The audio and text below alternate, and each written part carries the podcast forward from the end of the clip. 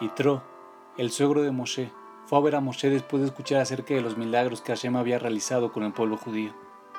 Yitro vio que había una larga línea de personas esperando para hablar con Moshe para resolver sus problemas.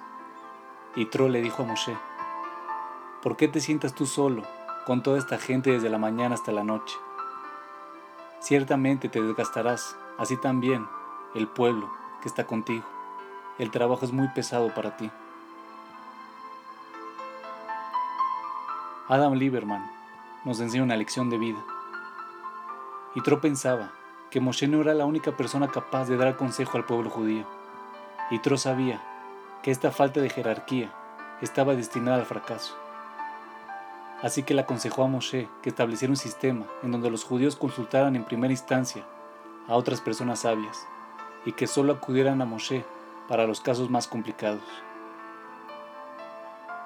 Este método de delegación funciona en casi todas las compañías, ejércitos y gobiernos alrededor del mundo.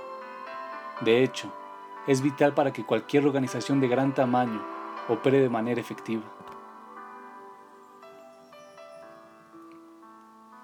Ahora bien, a pesar de que el poder de delegar puede ser igual de efectivo en nuestras propias vidas, para muchos de nosotros es difícil delegar ciertas tareas importantes.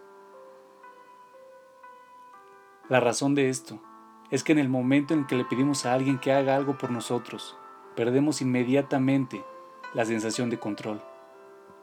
Y a pesar de que existe gente muy capaz a nuestro alrededor, muchos de nosotros vivimos con la creencia de que el mejor resultado solo se puede alcanzar cuando nosotros mismos hacemos las cosas. Pero irónicamente, lo opuesto es verdad. La única manera de alcanzar la grandeza es cuando sales de ti mismo y eres lo suficientemente humilde como para aceptar que hay personas extremadamente capaces que incluso pueden hacer un mejor trabajo que tú. Además, dejar que otras personas te ayuden inmediatamente incrementará tu propia autoestima, ya que la egocéntrica creencia de que tú eres el mejor de todos se desvanecerá y te darás cuenta que eres capaz de confiar en otros. Y no solo eso, sino que tendrás más tiempo libre para hacer las cosas que solo tú puedes hacer.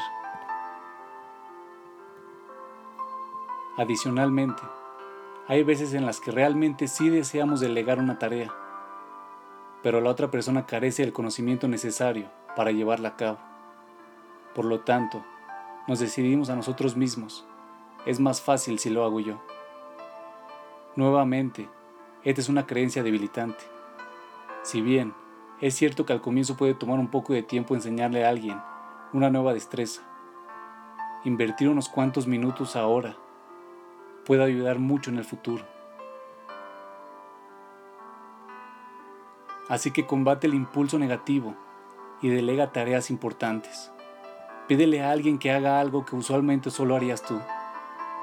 Esto ayudará a prevenir que te desgastes y te permitirá enfocar tus energías en las cosas que realmente solo tú puedes hacer.